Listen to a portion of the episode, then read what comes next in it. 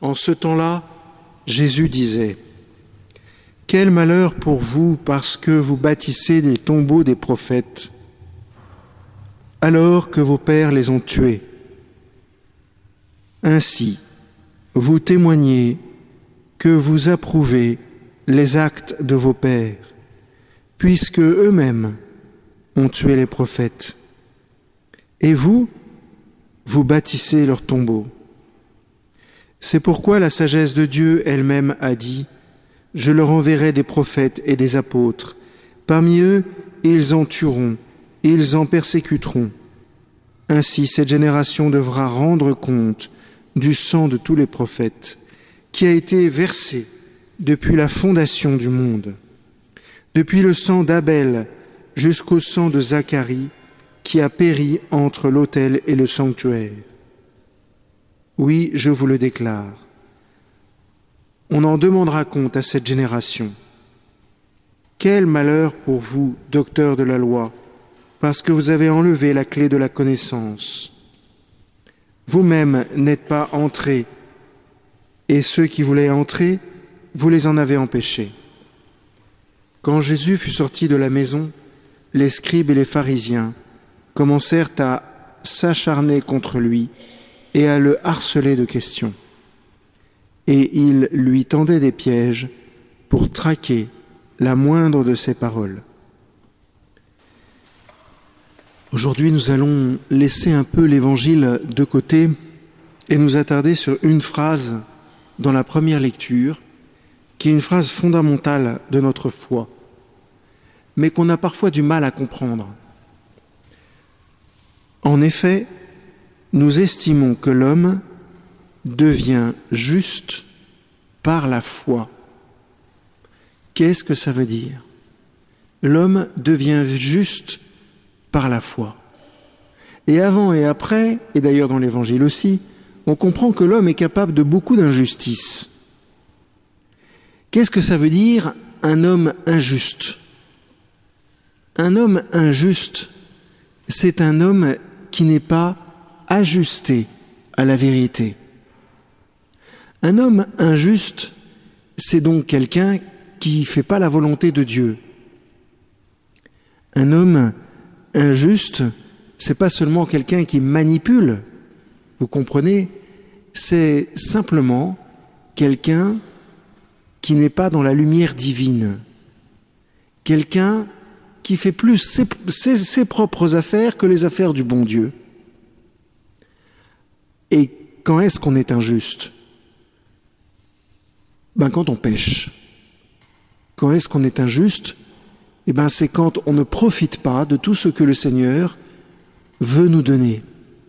Ainsi, dans l'Évangile, vous avez entendu deux fois le Seigneur dit Malheur à vous, malheur à vous, qui bâtissez les tombeaux des prophètes, etc., les tombeaux de vos pères qui ont tué les prophètes, etc., etc. Ce que Jésus est en train de dire, c'est quel dommage, mais quel dommage que vous ayez rien compris, que vous ayez rien compris quand les prophètes venaient vous parler, que vous ayez rien compris, quand mon Père s'occupait de vous, en vous envoyant des personnes pour vous mettre dans la lumière. Mais quel dommage. Vous les avez persécutés, mais quel dommage Vous sentez une fois de plus que ce n'est pas une condamnation, mais beaucoup plus le cœur de Dieu qui parle. Et de la même façon, l'apôtre Paul nous dit, mais quel dommage que tu ne profites pas de la foi. Parce que la foi, elle va t'ajuster au projet de Dieu pour toi. La foi, elle va t'aider à comprendre ce que signifie cette maladie aujourd'hui dans ta vie? La foi, elle va t'aider à le vivre. La foi, elle va t'aider à en parler. La foi, elle va t'aider à traverser. Elle va t'aider à comprendre pourquoi mon Père permet cela. Et à quel point c'est pas de sa faute. À quel point la maladie n'est pas de sa faute. Mais à quel point il s'en sert quand même. La foi donc c'est quoi? C'est une adhésion à Dieu. c'est accepter Dieu. Accepter simplement que Dieu existe. Accepter que Dieu agisse. Accepter que Dieu guérisse. Accepter que Dieu nous fasse comprendre. Vous voyez, la foi, c'est juste une adhésion. Et cette foi, elle est certaine. C'est-à-dire que quand j'ai adhéré à Dieu, du coup, je bénéficie des bienfaits de Dieu. Chers frères et sœurs, je vais prendre une comparaison très triviale. La foi, c'est un peu comme Internet. Quand vous vous branchez sur Internet,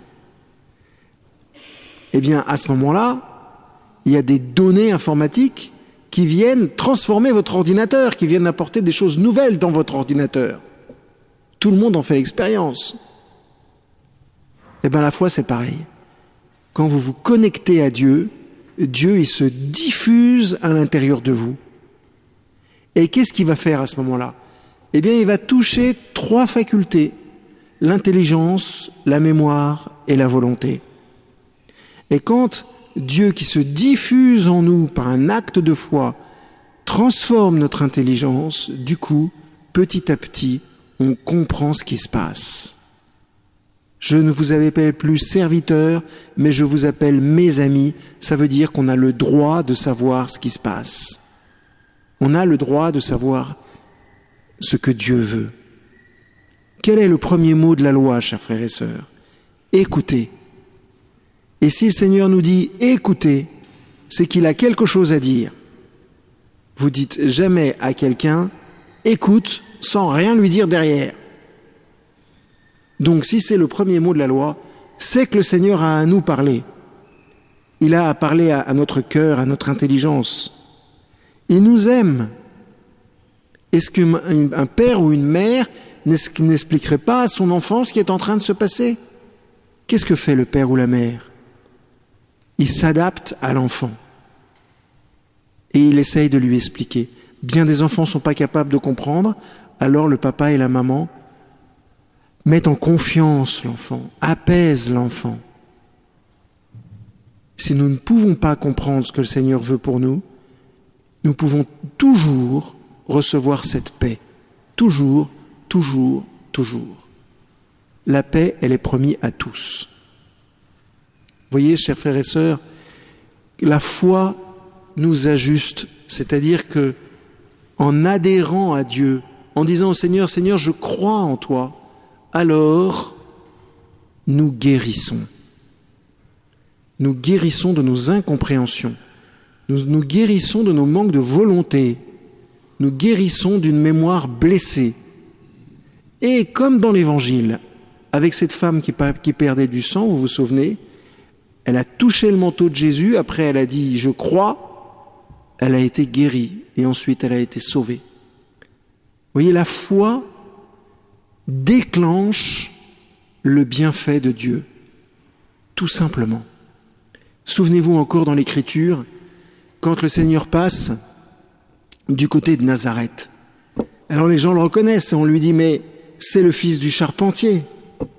Et quelle est la petite phrase qu'il y a à la fin de cet évangile? Je ne sais pas si vous vous souvenez. Il y a marqué une phrase qui m'a toujours fait un peu rigoler. Et à cet endroit-là, il ne fit que quelques miracles. Que quelques miracles. Des petits miracles de rien du tout. Pourquoi? Parce que le Seigneur est habitué à en faire beaucoup, à nous donner beaucoup. Mais est-ce que, chers frères et sœurs, nous voulons adhérer à Dieu lui-même? Est-ce que nous voulons entrer en contact avec son cœur, avec le cœur du Père? Vous savez que Jésus ne quittait pas des yeux le cœur du Père. Jésus était tout le temps en relation avec son Père. Papa, qu'est-ce que tu veux que je fasse aujourd'hui? Ah, que tu ailles à Bethsaïde. Très bien. Papa, qu'est-ce que tu voudrais que je fasse aujourd'hui? Ah, que, je que tu traverses le lac, mais euh, pas dans la barque, à côté, en marchant sur l'eau. D'accord, papa. C'est comme ça que ça se passait? Moi, je vous l'ai fait un petit peu de façon caricaturale. Mais c'est comme ça que ça se passait. Et nous, est-ce qu'on fait pareil? Est-ce qu'on lui dit, papa, qu'est-ce que tu veux que je fasse maintenant? Papa, pourquoi, pourquoi je vis cette maladie? Papa, est-ce que tu voudrais pas me guérir par hasard? Guéris-moi. Pose ta main sur moi. On est des enfants, non? On croit en lui, non? Même si on est dans l'obscurité, on peut adhérer à lui, on peut adhérer à ces vérités qui sont proposées. Est-ce que oui ou non, Jésus est capable de guérir le cœur de l'homme? Parce que c'est quand même le plus important. Est-ce que vous voulez pas la joie de Jésus? Est-ce que vous voulez pas que Jésus vous donne la joie, une joie qui coule dans votre cœur, une paix qui coule dans votre cœur? Parce que ça, c'est ce qui donne le plus facilement. Parfois, il fait marcher ceux qui sont en chaise roulante. Mais parfois, et beaucoup plus souvent, il donne sa joie dans le cœur de l'homme qui en a tellement besoin. Mais, chers frères et sœurs, est-ce que nous le voulons? Est-ce que vous l'acceptez? J'entends rien. Alors vous savez que les gens nous écoutent à la radio, si vous vous dites pas plus fort, ça ne va pas les encourager. Est-ce que vous voulez avoir foi dans ce Dieu qui nous ajuste à son plan d'amour? Amen, Seigneur. Louange à toi, Seigneur. Amen. Alors maintenant, pendant que la sœur prend un petit refrain qu'elle va inventer, elle était pas au courant. Je vous invite à redire comme une vague, Seigneur, je crois en toi. Seigneur, je crois en toi. Seigneur, je crois en toi et je t'aime. Seigneur, je crois en toi. Et maintenant, on le dit en silence dans son cœur. Pendant ce temps-là, la sœur prend son petit refrain. Et on reste bien unis avec, avec le Père, qui va faire son travail pendant ce temps-là. Tu entends mon cri, tendre Père, toi l'infinie miséricorde. Je m'appuie sur toi, je t'espère. Seigneur, mon cœur.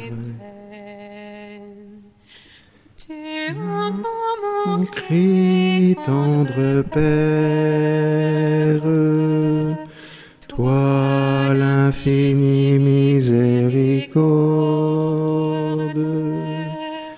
Tu m'appuies sur toi, je t'espère. Parle, Seigneur,